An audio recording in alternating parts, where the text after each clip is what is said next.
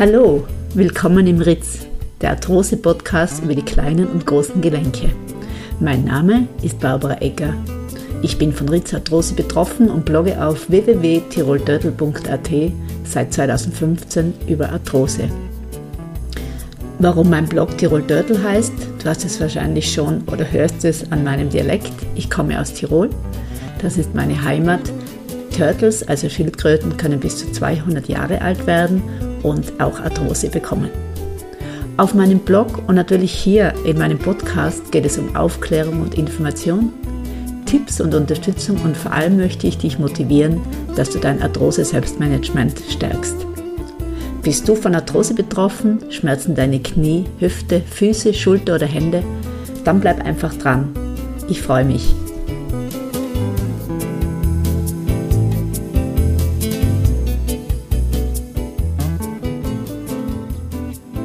In meiner ersten Podcast-Folge geht es um ein Thema, das mir persönlich am meisten am Herzen liegt. Es geht um die Rizarthrose.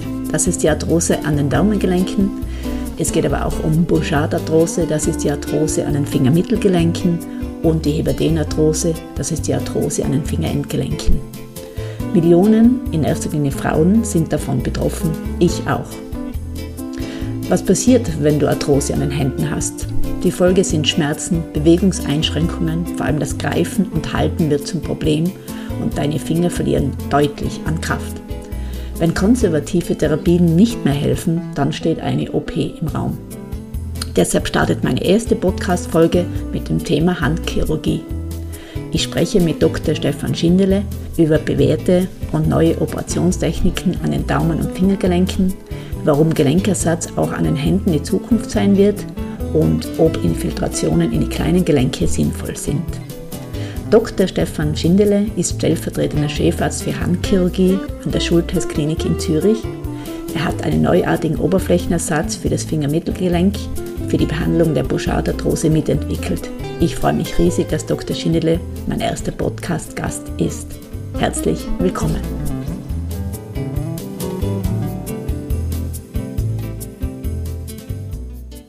Es hat ja im Mai 2022 das Symposium der deutschsprachigen Arbeitsgemeinschaft für Handchirurgie stattgefunden. Und da würde mich interessieren, erstens, was haben Sie da Neues oder Bahnbrechendes mitgenommen? Was gibt es aus der Sicht der Patienten? Gibt es da eben auch Neues? Gibt es Hoffnung? Was können Sie da sagen oder was haben Sie da mitgenommen? Also es ging an dem Gesamtsymposium so um Innovation und Tradition dass man traditionelle Verfahren äh, letztendlich bewertet und auch die neuen Innovationen.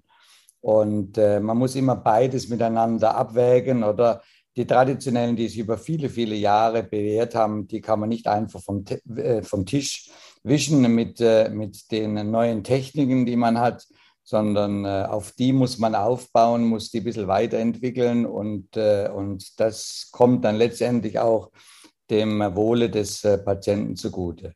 Was äh, ganz modern ist und was im Moment ein bisschen ein Hype ist, das sind die, die 3D äh, sagen wir, gedruckten äh, Implantate, so dass, äh, dass man äh, letztendlich Fehlstellungen, die man erworben hat, äh, durch einen Unfall oder auch angeboren, dass man die letztendlich äh, simulieren kann. Mit äh, Computertechnik und Computertomographien kann man die simulieren. Also man kann die Operation am Computer vorher simulieren und kann dann schauen, wie es geht. Und das mussten wir früher freihand machen. Also da musste man Pi mal Daumen operieren und das können wir jetzt viel präziser. Aber ob das langfristig dem Patienten dann wirklich zugutekommt, das muss dann erst äh, der Verlauf zeigen. Das kann man eben so nicht meinen. Alle haben immer das Gefühl, wenn etwas präziser ist, ist es besser.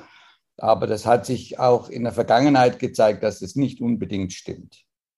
Darf ich da gleich einhaken bei dieser 3D-Technologie? Äh, Sie sprechen von Verformungen. Äh, ist es auch für Arthrose, wenn man jetzt gerade diese Bouchard-Arthrose hernimmt, wenn sich die Fingermittelgelenke verformen, ist es da auch eine Möglichkeit, dass man das dann dort auch einsetzen kann?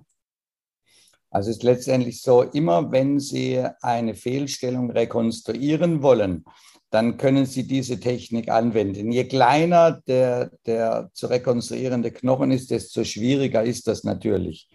Und, äh, und denkbar wäre es auch am Finger. Wir haben das auch am Mittelhandknochen schon gemacht. Da geht es. Allerdings ist es so, das Gelenk, das muss in Ordnung sein. Das Gelenk selbst muss in Ordnung sein. Bei einer Arthrose, wie Sie das jetzt angesprochen haben, die Buscher-Arthrose an den Mittelgelenken, da ist das Gelenk letztendlich schon zerstört. Und da können Sie eine Fehlstellung nicht korrigieren. Da müssen Sie dann ein Kunstgelenk einsetzen. Aber auch da ist es so, laufen erste äh, Untersuchungen, ob man nicht gedruckte, simulierte, patientenspezifische Implantate einsetzen kann. Aber das ist ein langer Weg, das sind auch regulatorisch, also die Technik wäre sicher da. Es gibt Firmen, die können das machen, aber es muss äh, eben regulatorisch alles geklärt sein und äh, das wird noch ein paar Jahre dauern. Mhm. Und ich möchte wieder bei diesem Fingermittelgelenk bleiben. Ich habe da gelesen, Sie haben da eine neue Oberfläche erfunden, unter Anführungszeichen, oder welche Operationstechniken sind derzeit die modernsten oder die besten eben für die Fingermittelgelenke, wenn wir das als Beispiel nehmen? Also bei den Fingermittelgelenken hat man, also das erste Kunstgelenk wurde 1959 von zwei Amerikanern in Deutschland eingesetzt, äh, an den Grund- und an den Mittelgelenken. Und äh, seitdem hat es ungefähr 200 unterschiedliche Implantate gegeben. Und die sind eigentlich großteils alle wieder verschwunden äh, aufgrund von mechanischen Schwierigkeiten und auch das Material war nicht gut. Und durchgesetzt hat sich eigentlich langfristig in den letzten 14 Jahren ein Silikonplatzhalter. Und der Silikonplatzhalter, der äh, wurde für alle großen Gelenke entwickelt, hatte dort große Komplikationen, aber an den Fingern hat es funktioniert. Und das ist heute immer noch der Goldstandard. Da wird einfach das kaputte Gelenk resiziert, dann wird wie ein Silikon, ein Gummiplatzhalter dazwischen gesetzt und das funktioniert. Der Nachteil mit dem Silikon ist ein flexibles Material. Das hat äh, eben eine gewisse Nachteile bei der Stabilität. Und äh, es gibt jetzt Finger, wie zum Beispiel der Zeigefinger. Da ist es so, wenn Sie den zum Daumen nehmen, dann muss der schön stabil sein. Im Gegensatz kleine Finger, die müssen einfach gut bewegen. Und äh, da wir halt, wir setzen bei uns relativ viele Kunstgelenke an der Hand ein und haben gesehen eben, dass am Zeigefinger das Problem ist mit diesen Silikongelenken. Und haben uns dann vor über zehn Jahren überlegt, ob es nicht was anderes gibt und konnten dann zusammen mit einer deutschen Firma einen, einen sogenannten Oberflächenersatz entwickeln. Ähnlich wie aus dem Kniegelenk, dass letztendlich nur die Oberfläche aus Metall ersetzt wird und die Gleitfläche zwischen äh, den beiden Gelenken, die äh, die ist aus Polyethylen. Das hat sich schon am Hüftgelenk, am, am Kniegelenk, am Schultergelenk hat sich das bewährt. Also die Materialien sind bewährt und die Form auch. Und wenn dann die Weichteile funktionieren, dann haben sie äh, eine viel bessere Abstützung äh, und der, der Finger ist stabiler. Sehr interessant, finde ich echt spannend. Ich würde Sie dann eben als nächstes gleich fragen, auch bei der Rizarthrose, da ja viele betroffen sind, viele Frauen und vor allem, ich denke, da kommen vielleicht einige nach, sei es die Henny-Generation, sei es die Kletterer oder die Kletterszene. Bei den Daumen hat sich ja diese sogenannte, oder ich weiß nicht, wie Sie es bezeichnen, diese Resektionsarthroplastik bewährt. Ich persönlich, gebe es ehrlich zu, hätte lieber ein Kunstgelenk implantiert, hört aber immer wieder, dass das eben auch langfristig eventuell nicht haltbar ist und dass man es dann eben erst recht austauschen muss. Was ist denn da Ihre Meinung dazu oder was, was wenden Sie an oder was halten Sie für gute Methoden?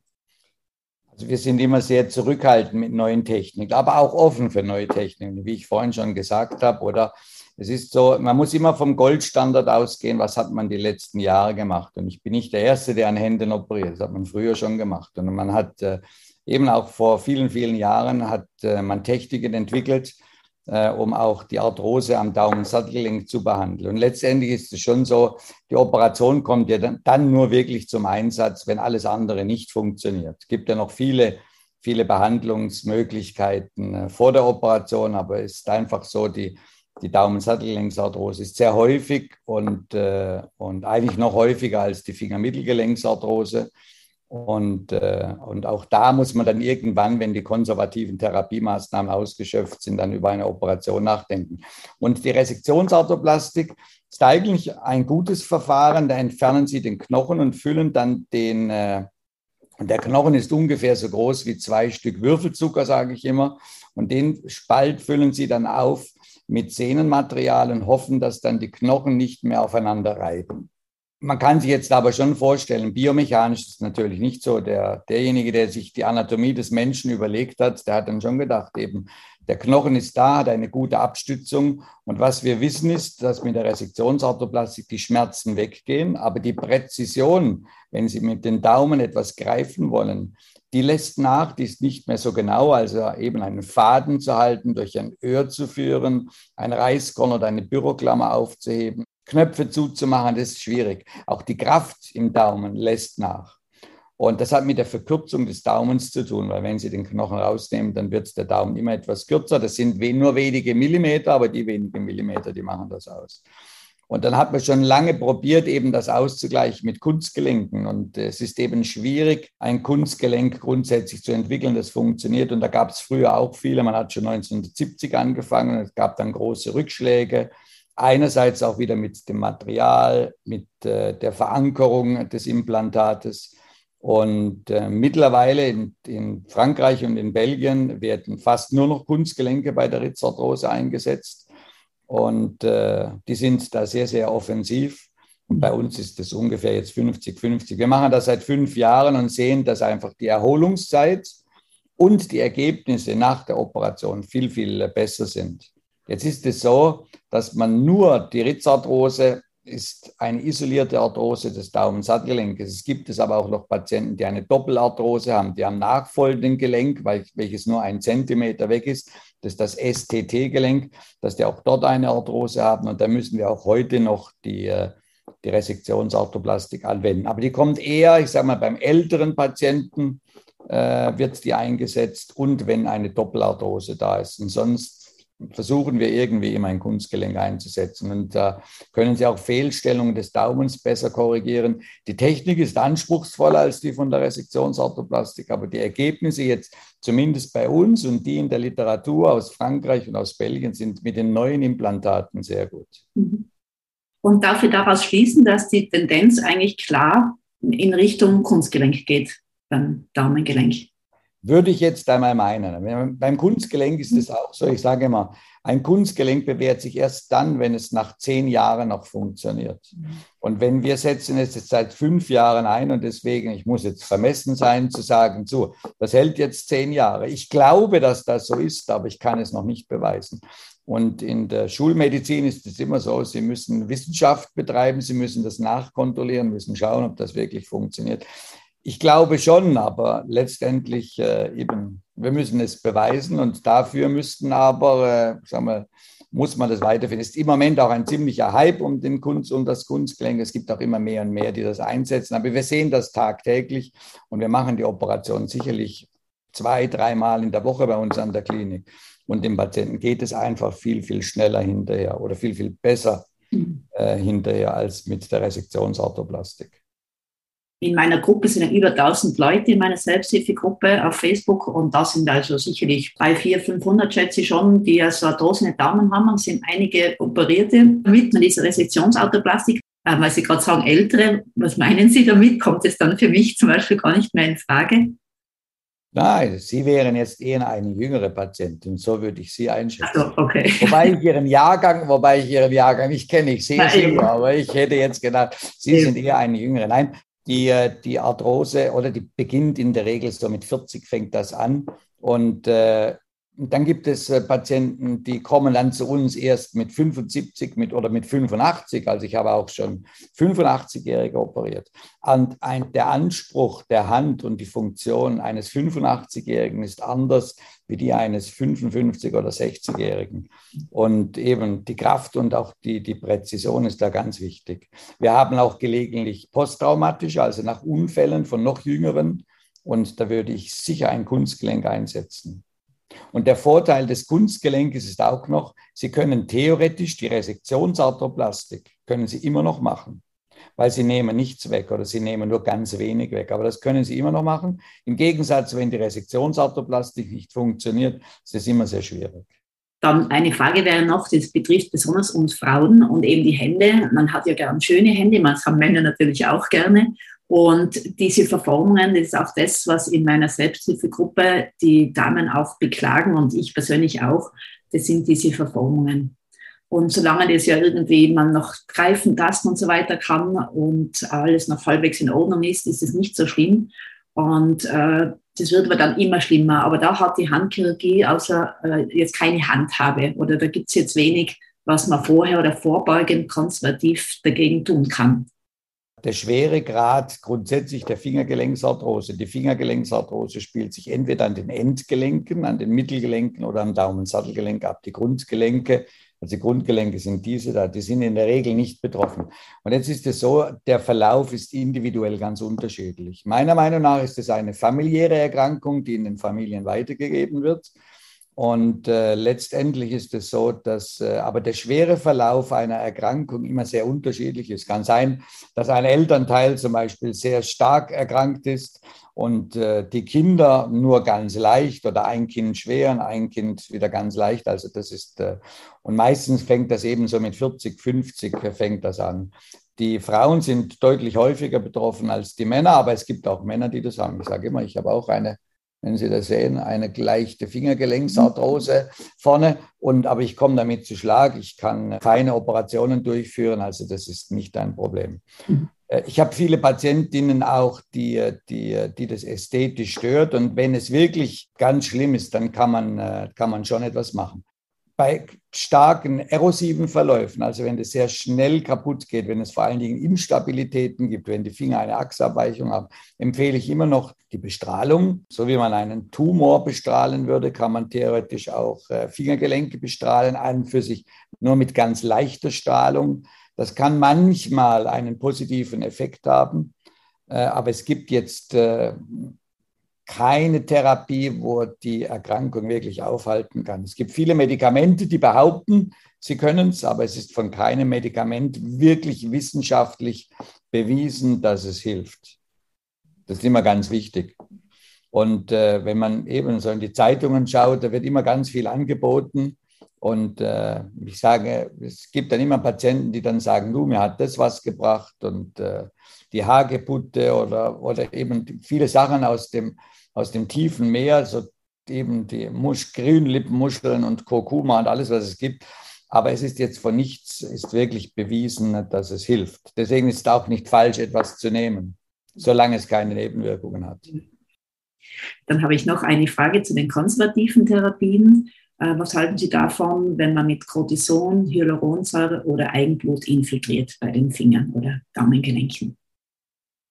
Also grundsätzlich bin ich ein, ein Fan von den Infiltrationen. Es kommt immer darauf an, was. Je kleiner die Gelenke sind, desto schmerzhafter ist die Infiltration. Das kann man sich vorstellen. Sie haben einen definierten kleinen Raum und wenn Sie etwas hineinspritzen, dann steigt der Druck in dem Gelenk und das macht Schmerzen. Druck macht, äh, macht immer Schmerzen. Und äh, wenn Sie ans Endgelenk etwas spritzen, passt wirklich einfach nicht viel hinein. Aber wenn es sehr starke entzündliche Schübe sind, dann würde ich da auch infiltrieren. Und bin ein Anhänger des Cortisons, das ist ein körpereigenes Hormon. Und wenn Sie das richtig dosieren, dann machen Sie dort eigentlich auch nichts falsch. Aber es ist so, eben wenn Sie eine, eine Cortisoninfiltration machen, dann ist es so, dass Sie eigentlich, äh, ich sage mal, ein halbes Jahr oder ein Jahr nichts mehr machen sollten, sollten also nicht zu häufig infiltrieren. Und äh, dann wird immer noch, auch wir verwenden gelegentlich äh, Hyaluronsäure als zur Infiltration. Es ist immer so, auch bei der Hyaluronsäure ist es so in der Kniegelenksarthrosen, da wird es sehr häufig eingesetzt, aber auch da ist es jetzt medizinisch nicht nachgewiesen und zumindest in der Schweiz ist es so, dass es keine Pflichtleistung der Krankenkasse ist. Das müssen die Patienten selber bezahlen. Und äh, immer, immer wenn jemand etwas selber bezahlen muss, dann bin ich immer ein bisschen zurückhaltend, weil äh, ich nicht hundertprozentig sicher bin, ob es hilft. Aber ich habe Patienten, die möchten kein Cortison und dann kommt gelegentlich auch die Hyaluronsäure zum Einsatz. Sehr en vogue, das haben Sie angesprochen, das ist äh, das äh, äh Platelet-Rich Plasma, also die, die Eigenblutinfiltration. das wird insbesondere auch von den Orthopäden äh, sehr weit eingesetzt auch da gibt es zumindest auch am Knie und so, es gibt es keine wissenschaftlichen Daten. Es wird bei uns im Haus auch eingesetzt und ah, ich glaube, ich habe das einmal bei einer Patientin gemacht, die das unbedingt gewünscht hat. Ist auch keine Pflichtleistung. Es ist so, wenn jemand das möchte, dann machen wir das, aber äh, wir bieten das jetzt nicht aktiv an, weil ich weiß eben, Cortison, das hilft. Und sie dürfen aber halt Cortison auch nur gelegentlich einsetzen und irgendwann hilft auch das Cortison nicht mehr. Und dann eben kommt, sage ich immer, dann ist man so weit, dass dann die Operation kommt. Und je kleiner das Gelenk ist, desto zurückhaltender bin ich auch mit Infiltration. Können wir vielleicht noch einmal in die Zukunft blicken? Was können wir da erwarten bei der Arthrose an den Händen, an den Fingergelenken, an den Daumengelenken? Was könnte da die Zukunft sein? Ist es diese 3D? Technologie oder was könnte da noch bahnbrechendes passieren oder kann man vorbeugend, wird da was passieren? Gibt es da eine Forschung? Vielleicht wissen Sie da irgendwas äh, Neues. Was, was wird die Zukunft sein? Ja, ist eine sehr gute Frage. Ich persönlich glaube ja, dass, eine, dass es verschiedene bahnbrechende äh, Entwicklungen geben wird. Ich glaube, dass einerseits äh, es irgendwann ein Medikament gibt, in dem sie die entzündlichen Reaktionen der Arthrosen viel bessern können mit geringen Nebelwirkungen. Ich glaube schon, dass da irgendwann einmal etwas kommt. Dann ist man wissenschaftlich dran, eben zu versuchen, wieder Knorpel aufzubauen. Die Arthrose ist ja eine Gelenkszerstörung, in dem der Gelenkknorpel kaputt geht. Und das sind, es wird immer diskutiert, sind das mechanische Probleme, sind es mehr entzündliche Probleme. Früher dachte man immer, es ist eher mechanisch, aber ich glaube, dass es zumindest an den Händen eher entzündlich ist, da es ja auch familiär bedingt ist. Und äh, auch da wird es wahrscheinlich in Zukunft äh, Möglichkeiten geben, äh, den Knorpel zu züchten und dann wieder einzusetzen. Äh, und dann bin ich davon überzeugt, äh, mit den dreidimensionalen Rekonstruktionen, ich bin davon überzeugt, heute haben wir Implantate von der Stange, egal sei das Knie, Hüfte oder Fingergelenk, es gibt unterschiedliche Größen, sie schauen dann ungefähr, was passt und wahrscheinlich wird es ganz in der Zukunft so sein, dass jeder sein individuell erstelltes Implantat bekommt. Im Moment ist der Druck, der 3D-Druck, in dem Sie ganz individuell drucken können, en vogue, aber wahrscheinlich wird die Zukunft da auch noch mehr bringen. Ich möchte noch einmal zurückkommen auf den von Ihnen mitentwickelten Oberflächenersatz. In den letzten Monaten hat sich die Bouchard-Arthrose am rechten Ringfinger bei meiner Hand doch deutlich verschlechtert das Gelenk ist geschwollen, es schmerzt ziemlich und es ist deutlich weniger beweglich. Was ist Ihre Meinung dazu? Wäre in diesem Fall für mich langfristig andenkbar, dass man dort einen Oberflächenersatz einsetzt und ist das Kunstgelenk eine Option? Das ist immer so, das Kunstgelenk. beim Kunstgelenk am Mittelgelenk, das ist immer so, ich sage immer dem Patienten, wenn man eine Operation macht, dann macht man die Operation, um die Schmerzen zu, äh, zu verbessern. Äh, die Beweglichkeit, die wird manchmal nicht besser. Es ist immer so, dass wir eine mittlere Beweglichkeit haben zwischen 50 und 60 Grad. Also das sind die Hälfte des Normalen. Es gibt Patienten, die sehr gute Voraussetzungen haben, die wenig Schmerzen haben und viel trainieren. Die schaffen auch 70 bis 80 Grad, aber es gibt gelegentlich auch Patienten, die haben nur 30 Grad. Und das hat mit der individuellen Narbenbildung zu tun. Mhm. Das Gelenk, das Kunstgelenk selbst, das könnte eigentlich 100 Prozent bewegen. Mhm. Aber durch die individuelle Narbenentwicklung, äh, äh, oder, und die ist auch immer noch sehr unterschiedlich, ist es so, dass äh, man äh, definitiv sagen muss, man kann Ihnen nicht versprechen, dass es eine normale äh, Beweglichkeit gibt. Aber die Schmerzen, die gehen weg. Ja, ich verstehe. Ich glaube, wir haben mehr oder weniger alles angesprochen. Ich muss auch sagen, das ist echt super, super Antworten. Danke man sind natürlich selbstverständlich ein Profi, aber trotzdem, Sie haben das jetzt also super rübergebracht, sodass man es auch versteht. Und, ähm, Sie haben ähm, gute Fragen gestellt. Ist ja. also, schönen Freitag noch. Ja, ja alles Gute. Vielen Dank, super Ihnen auch. Wiederhören, Wiederschauen, alles Gute. Ja, tschüss, ja, ciao. ciao.